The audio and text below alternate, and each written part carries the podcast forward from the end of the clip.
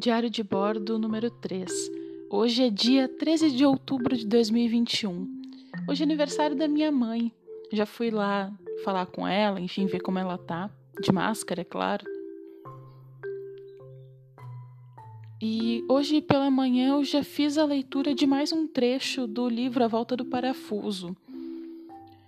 Eu tô gostando bastante, já aconteceram algumas daquelas coisas que a gente imagina dentro de um livro que é tido como livro de horror. Então tá bem legal, já temos alguns daqueles clássicos do horror já ali dentro do livro, então tá bem interessante. E essa edição que eu peguei, ela é uma edição em inglês e é uma edição, pelo que eu entendi, bem fiel à edição original. E é uma edição que eu peguei pro Kindle de graça na Amazon que coloca, pelo que eu entendi, alguns títulos clássicos desses que uh, não tem mais os direitos restritos, eles colocam como gratuitos, numa edição bem simples, mas que para o Kindle funciona super bem. Não tem só esse livro, tem muitos outros e também tem alguns nacionais. Eu me lembro que eu peguei alguns livros do Machado de Assis, eu peguei alguns outros também Acho que eu peguei uma Kunaíma também nesse mesmo tipo de edição. Talvez não da Amazon, tem umas edições da, do Senado, tem umas edições da Câmara. Então, eh, se a gente procurar, a gente encontra bastante coisa desses clássicos de graça disponível na internet.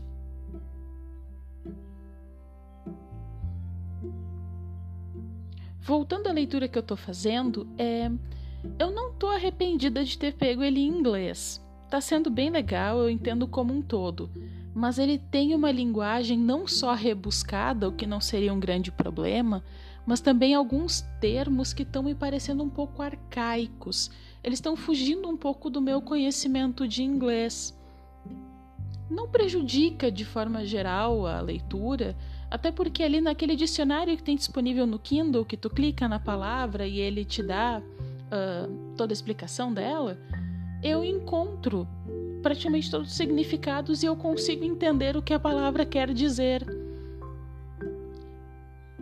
Mas em alguns trechos eu precisei pesquisar várias palavras, então isso deixou a leitura um pouquinho mais lenta.